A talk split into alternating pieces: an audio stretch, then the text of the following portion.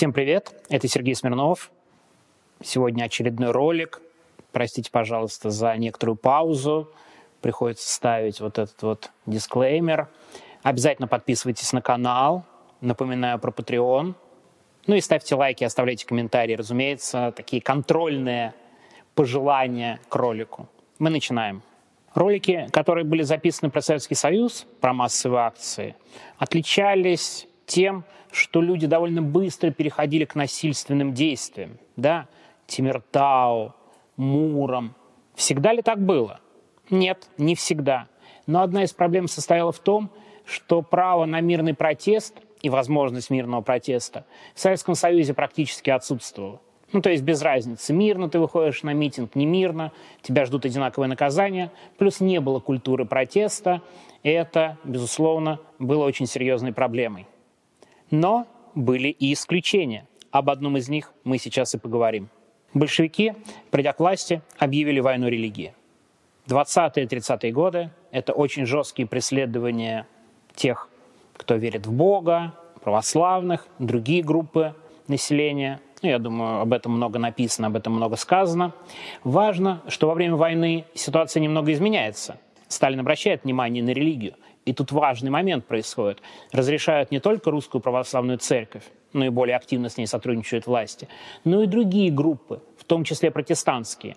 В 1944 году был создан официальный орган баптистов-протестантов, к которым присоединились и другие протестантские группы в Советском Союзе. И так продолжалось все время, пока Сталин был у власти. Но в 1953 году Сталин умирает. К власти после некоторой борьбы, ну, я думаю, прекрасно об этом знаете, приходит Никита Сергеевич Хрущев, и он, будучи таким правоверным коммунистом, начинает новый этап борьбы с религиями. Он входит в историю как научный атеизм. Хрущев решил уничтожить такое религиозное сознание. Он даже шутил, что скоро по телевизору покажут последнего папа. Ну, то есть борьба началась очень серьезная с религиозным влиянием, и под особый удар попала даже не православная церковь и мусульмане. Самые серьезные проблемы возникли у других групп, особенно у советских протестантов. Их вообще открыто власти называли сектантами и, не стесняясь, преследовали. Естественно, когда власти начинают какое-то давление на группы, нужна пропагандистская помощь. И в этом деле помогает кинематограф. Государство заказывает сразу десяток антирелигиозных фильмов. Знаете, я некоторые просмотрел, ну просто по описаниям. Там, конечно, дикий трэш. И один из них, который рекомендовали буквально как такой ключевой фильм, а, пагубном влиянии религии, я посмотрел целиком. «Тучи над Борском».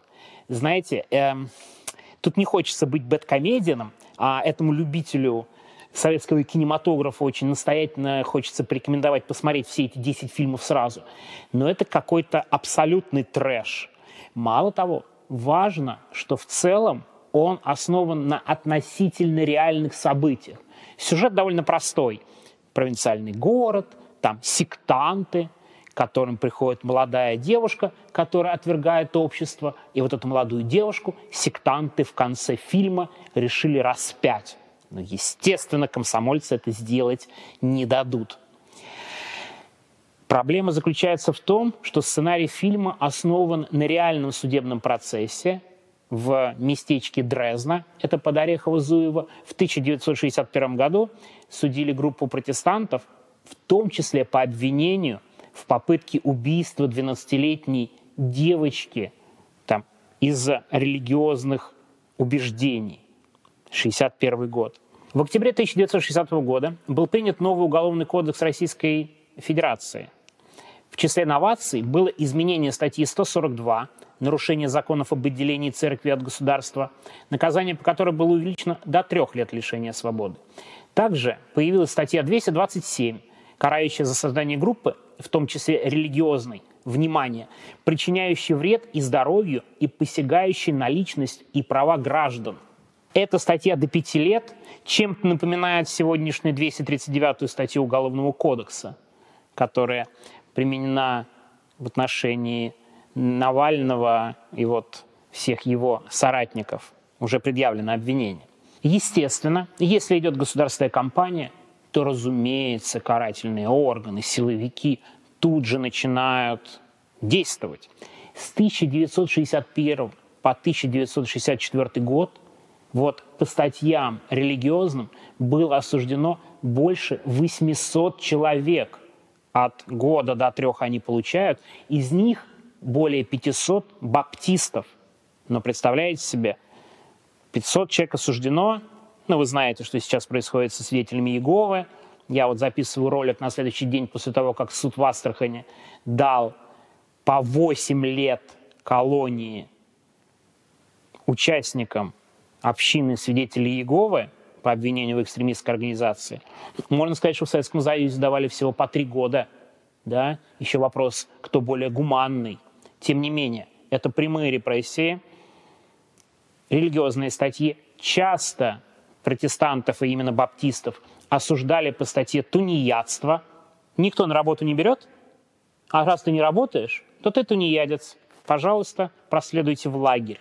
Еще один из способов оказать давление было отбирать детей у баптистов.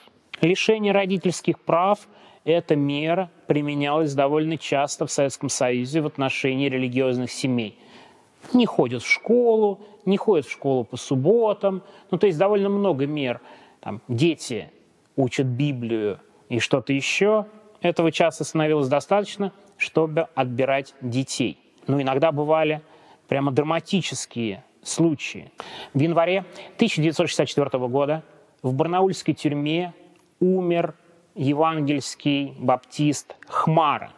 Его и двоих его соратников осудили как раз за религиозную деятельность.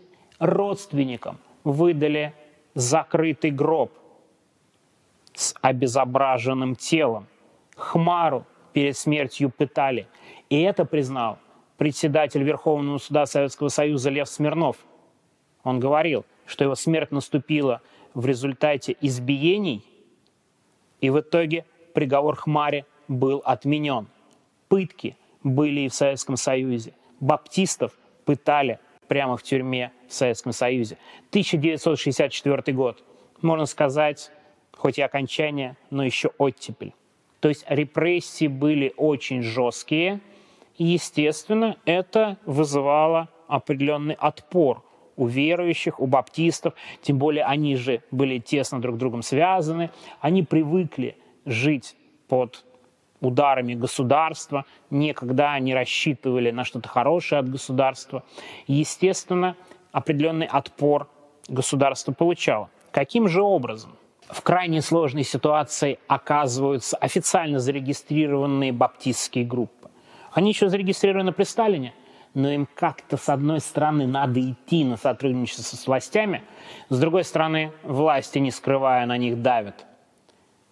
Союз баптистов, который образован был в 1944 году, принимает два документа о том, что мы не будем проповедовать детям, мы не будем крестить до 30 лет, мы не будем вести проповедь на другие общины, мы не будем ездить между общинами. Ну, то есть практически ограничение всей основной деятельности баптистов. Разумеется, внутри баптистов появляется много недовольных. Этих недовольных возглавляют несколько человек. Один из самых известных был Георгий Винс. Они выступают с требованиями созыва нового съезда, в том числе чтобы отменить вот те самые документы. Они выступают с инициативой, и поэтому их называют с тех пор инициативниками. И все 60-е годы они пытаются добиться созыва нового съезда, не сотрудничают с советской властью и прежде всего по тем общинам, которые поддерживают инициативники, идут силовики. Ну то есть вот внутри баптистов появляется более радикальная группа, которая не сотрудничает с советским государством, и прежде всего по ним, ну, разумеется, наносятся удары государства. По факту вот эта группа переходит на полунелегальное положение. Тайные типографии печатают Библию, выпускаются журналы для верующих. Ну, то есть самое настоящее религиозное подполье. Даже есть такой термин и в научной литературе – в итоге давление нарастает, и в 1966 году лидеры инициативников решают, что пора обратить внимание на репрессии на местах, вот эти сотни посаженных, были же не только посажены, было много штрафов, ограничений в приеме на работу. То есть комплекс мер принимается против баптистов. И они решают ехать в Москву и подавать жалобу на имя генерального секретаря Брежнева. Такой был план у баптистов. КГБ, безусловно, об этом знала. Они пытаются остановить людей, которые съезжаются в Москву. Частично им это удается, но значительная часть баптистов доезжает до Москвы. Утром 16 мая 1966 года небольшие группы верующих с разных сторон подходят к зданию ЦК на Старой площади, и буквально там в 9-10 утра много людей, баптистов, блокируют по факту здание Центрального комитета. По их оценкам, у здания ЦК собралось около 400 человек, точная цифра 430, но от 400 до 500 мы будем называть. И они приехали из 130 городов и регионов Советского Союза. Представляете себе, несколько сотен людей стоят у ЦК и требуют встречи с Брежневым. Не было массовых акций в Советском Союзе. Не было ничего подобного. Власти вообще-то растеряны. Но представляете себе, у вас десятилетиями нет никаких уличных акций, а тут появляется несколько сотен человек у здания ЦК, у ключевого здания Советского Союза, требуют встречи с Брежневым, хотят передать ему петицию, которую написали заранее, да еще и поют псалмы и молятся прямо у здания ЦК. Женщины, мужчины, самые разные люди. Реально власти прям, ну, не знают, что с ними делать. Вот, чтобы вы понимали, они пришли к ЦК с утра, там, кто был секретарь, он сказал, что никого не принимать не будем, никаких петиций принимать не будем, поэтому верующие остаются у здания ЦК. День, вечер, их просят немножко отойти, сказали, что завтра примут дальше в переулке, ну вот около ЦК есть переулки. Они проводят ночь прямо около здания ЦК, ночуют на асфальте, вот буквально на газетах. Там вот все эти люди. 400 с лишним человек. И власти пока не понимают, что с ними делать. Утро следующего дня уже сутки проходят, как баптисты ждут приема у Брежнева. В 13.00 к ним выходит председатель КГБ Семичастный, начальник милиции общественной безопасности Козлов и пытаются вести переговоры. Те говорят, а мы типа останемся ждать Брежнева. Семичастный говорит, товарищ Брежнев вас вчера видел, встречаться с вами не хочет, а сегодня улетел в Приморье. Идите, пожалуйста, к товарищу Пельше, выберите 10 человек и подайте жалобы. А баптисты говорят, не-не, мы никуда не пойдем, мы здесь останемся, ничего делать не будем. Семичас начинает угрожать, сейчас мы привезем рабочих с шарикоподшипникового завода, вас всех разгонят – ну, баптисты отвечают, ну и пусть, мы готовы страдать за Бога. И вот такое противостояние продолжается, чиновники уходят, и в 13.45 начинается, наконец-то, спецоперация по зачистке пространства УЦК от баптистов. К зданию на Старой площади подъезжает 28 автобусов. Там сотрудники милиции, военные, сотрудники КГБ. Верующие на появление силовиков отвечают песнопениями и молитвами. И я цитирую. «Но дальше уже было недопение. Чекисты, как звери, набрасывались на беззащитных людей, отрывая их друг от друга, хватали за головы, валили на пол, пинали ногами, упавших топтали, тащили в автобусы. Кого-то из братьев схватили за горло и, прижав к стене, душили. Сестры, отрывая руки от горла брата, кричали, что было сил. Кто-то ударил нашего брата К кефирной бутылкой по голове, и кровь залила его лицо. Кого-то волокли за волосы в автобус, кого-то били в грудь, в живот. Это из воспоминаний Куксенко, участника акции у здания ЦК. В итоге всех задержанных сначала везут на конный двор в Москве, потом оттуда в Лефортовскую тюрьму и начинают раздавать суточные аресты. 30 человек из нескольких сотен были привлечены к уголовной ответственности. Забегая вперед, хочу сказать, что они получили от года до трех. Но большая масса отделалась административными арестами 10-15 суток. На следующий день в здание ЦК, чтобы узнать, что происходит с их братьями, приходят Хорев и Винс, тот самый Винс, о котором я уже рассказывал. Их задерживают и отвозят в Лефортовскую тюрьму и в итоге привлекают к уголовной ответственности. Кстати, на суде Хорев и Винс отказываются от адвокатов, они защищают себя сами, они пытаются превратить процесс ну, вот, в трибуну против обвинения баптистов вообще во всех смертных грехах, ну, они, естественно, получают реальные тюремные сроки. Дальше я как раз хочу рассказать про Георгия Винса, религиозного диссидента, человека, который сам говорил, что он не против советской власти. Ему в советской власти не нравится только религиозная нетерпимость. Ну, это такая классическая, между прочим, позиция религиозных деятелей. И он всегда выступал только за свободу веры. Винс, как вы понимаете, фамилия не совсем русская. Его предки – голландцы, менониты. С материнской линии у Винса в роду были молокане, и один из предков молокан – в XIX веке сидел даже в тюрьме за свою веру. Ну, то есть такая семья абсолютно религиозных диссидентов.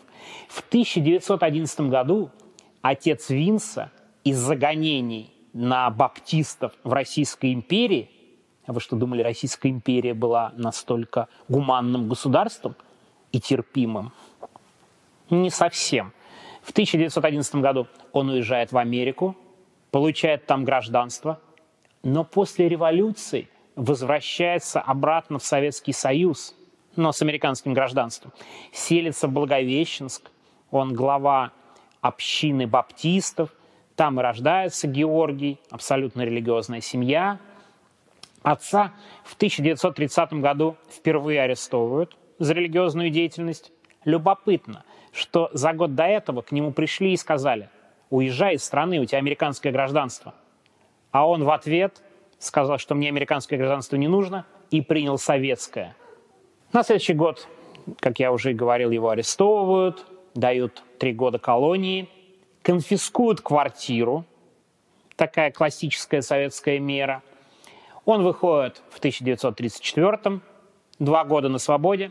В 1936 году за отцом Винса снова приходит. 58-я статья, группа лиц, знаменитая 58-я. Удивительное дело, в 1936 году отца Винса оправдывают и отпускают по 58-й статье. Она разваливается во время следствия. Но, естественно, продолжается так недолго. Буквально через пару месяцев, в 1937 году, за отцом Винса опять пришли, и на этот раз он уже не вернулся. Немного забегая вперед, хочу сказать, что семья Винсов долгое время думала, что их отец умер в 43 году от сердечного приступа в колонии, хотя связи с ним никакой не было. Но только в 1995 году стало известно, что его прямо в 1937 году и расстреляли. То есть об этом сам Георгий Винс узнал только в 1995 году. Мать Винса остается с детьми, в 1941 году к ним приходят сотрудники НКВД и говорят, что они сосланы в дальний район Омской области. Она приходит на работу увольняться, но она была хорошим работником, вероятно, ей очень сочувствовали. И на работе ей сказали, а не надо увольняться, мы тебя сейчас отправим в дальнюю командировку в самый далекий регион Омской области. То есть ее не уволили, а отправили в другое место. Она туда уезжает. В конце 41 года за ней, как за семьей да, врага народа, жены врага народа, приходят сотрудники НКВД с ордером на арест в их квартиру в Омске. Ее нет, она в командировке. Сотрудники НКВД, но ее не нашли и ушли. У них был ордер на арест. А вот в другом регионе ее искать не стали. Во время войны, как я уже и говорил, отношения властей меняются. Баптистам даже разрешают религиозные собрания и молитвы в 1944 году. И вот Винс, абсолютно религиозная семья, он при этом оканчивает в Киеве вуз, и он инженер, он становится довольно быстро священником и ведет проповеди и молитвы. В конце 50-х или начале 60-х его задерживают в лесу под Киевом во время проповеди. Это классический, кстати, пример. Уезжали верующие за город, куда-нибудь в лес, там, где их власти не могли найти, ну, как они думали. А, естественно, задача властей находить такие группы. Он отсидел 15 суток, не дали сразу реальный срок. И вот он выходит, становится лидером инициативников. Дальше вы уже знаете, вот он приходит в здание ЦК, получает свой первый срок. Три года. В 1969 году он освобождается, выходит на свободу, а в 1970 году задерживают мать Винса, Лидию Винс, которая уже 64 года и которая возглавляет Совет родственников пострадавших за веру. Ну, то есть такая правозащитная баптистская организация, вот за это Лидию Винс, которой 64 года, задерживают и дают 3 года реального срока. Причем ведут с ней переговоры. Если она отречется от веры, то ее отпустят. Но она отказывается. Она полностью отсидела эти три года в колонии. А сам Георгий Винс после ареста матери переходит на нелегальное положение – и целых четыре года он на нелегальном положении. Задерживают Винса только в 1974 году, когда он везет краску для нелегальной типографии в Новосибирск, чтобы напечатать Библию. В 1974 году Винс осудил Киевский областной суд по обвинению в распространении заведомо ложных измышлений, порочащих советский государственный и общественный строй – это такая классическая, между прочим, статья для диссидентов. А далее были следующие статьи. А, нарушение законов об отделении церкви от государства и школы от церкви и создание группы, причиняющей вред здоровью граждан. Знакомо, да? Знакомые статьи? По совокупности Винс получает 5 лет тюрьмы и 5 лет ссылки. В тюрьме Винса признают склонным к побегу. Он сам пишет в своих воспоминаниях, что это был чуть ли не первый случай, когда баптиста, религиозного диссидента, осужденного за веру, признают склонным к побегу и наклеивают так называемую красную полосу на его дело. И дальше я цитирую воспоминания Винса. Затем я вернулся в барак. Перед сном я помолился и предал себя в руки Божии – Вскоре в бараке потушили свет, и около 50 человек в нашей секции погрузились в сон. Я лег на спину, как меня предупредил дежурный офицер, хотя я привык спать на правом боку. Но ничего не поделаешь, нужно привыкать к новым требованиям.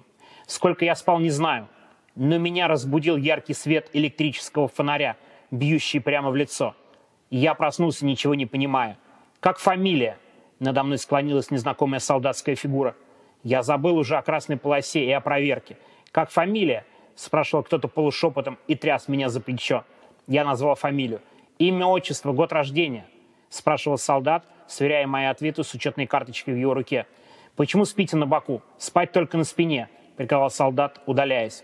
Я сразу же заснул, но вскоре меня снова кто-то тряс за плечи. «Встать!» — командует солдат. «Почему спите на боку? Только на спине. Лицо всегда должно быть открыто.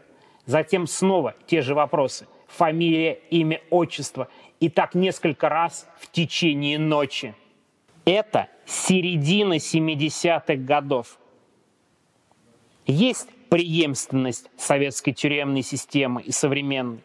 Узнаете цитаты, очень похожие на те, о которых рассказывал Алексей Навальный? Не Навального ли цитаты по факту? Правда же? Но это же практически цитаты Навального. Это воспоминание Винса о 70-х годах в советском лагере. Винс был один из самых главных религиозных диссидентов в Советском Союзе и, естественно, на Западе прежде всего в Соединенных Штатах, была широкомасштабная кампания по его освобождению. Там пикетировали советские посольства, направляли письма, но тем более протестанты в Соединенных Штатах сильны. Естественно, они давили на власти, чтобы предпринимали меры. В 1979 году Винс должен был поехать уже в ссылку в Тюменскую область. Его жена, кстати говоря, отправилась за ним. И во время вот этой вот пересылки в Тюмень Винса забирают сотрудники КГБ, сажают на самолет, везут в Лефортовскую тюрьму, выдают там костюм, рубашку, галстук, ботинки, везут в аэропорт и запихивают в самолет вместе с еще четырьмя тоже крайне интересными диссидентами в Советском Союзе. Я перечислю их фамилии. Это был Эдуард Кузнецов и Дымшиц, обвиняемые по так называемому самолетному делу 1970 года. Я думаю, что надо будет записать об этом отдельный ролик, но если очень кратко, группа диссидентов, которых не упускали в Израиль, планировала захватить самолет и на нем улететь на Запад. Их приняли буквально на входе в самолет, дали максимальные сроки. В 70-м году это было. И вот спустя 9 лет двоих из них сажают на этот самолет. Также в самолете был Гинзбург, знаменитый советский диссидент, наверное, один из столпов такого движения. Человек, который составил книгу о суде над Синявским и Даниэлем, один из основателей московской хельсинской группы – у него было много сроков, он помогал Солженицыну вывозить рукописи, а потом был распорядителем его фонда. Александр Гинзбург, такая легендарная фигура, вот он был на этом самолете. А еще на нем был Мороз, украинский диссидент. Вот эти пять человек решили обменять на двух советских разведчиков. Происходит обмен, и Винс в 1979 году не очень по своей воле оказывается на Западе. Через три дня после прибытия в Америку президент США Картер, а он был не просто баптистом, он еще и служил в церкви, вот он приглашает Винса на совместную проповедь. Рейган потом приглашал Винса, Винс живет в эмиграции. Он, кстати, постоянно говорит, что мне нет претензий к советской власти именно как к институту, а есть претензия – в преследовании моих братьев и в отсутствии религиозных свобод. В 1990 году Горбачев возвращает Винсу советское гражданство, он приезжает в страну, там, вскоре умирает. Мне кажется, совершенно потрясающая биография не самого известного советского диссидента. А какие же итоги были этой мирной акции у ЦК? Вы знаете, вот сразу, в один момент их не было, но советское государство с конца 60-х последовательно смягчает отношение к баптистам. Ну, то есть прямо им продолжает все запрещать, но в целом вот эта вот острота преследований при Хрущеве, она проходит. Они, конечно, де-факто запрещены, есть уголовные дела, есть посаженные, но так много, как в начале 60-х, до вот этой акции протеста – их в Советском Союзе не было. Так что бывали и мирные акции, абсолютно ненасильственное сопротивление. И они были в масштабах Советского Союза довольно массовыми. Спасибо большое, что посмотрели ролик. Подписывайтесь на канал, ставьте лайки. Обязательно подписывайтесь на Patreon. Я иногда выкладываю ролики там чуть раньше. Спасибо правилам YouTube. Ну и обязательно оставляйте комментарии, пишите, что вам понравилось или не понравилось. Всего доброго. Увидимся, надеюсь, через неделю.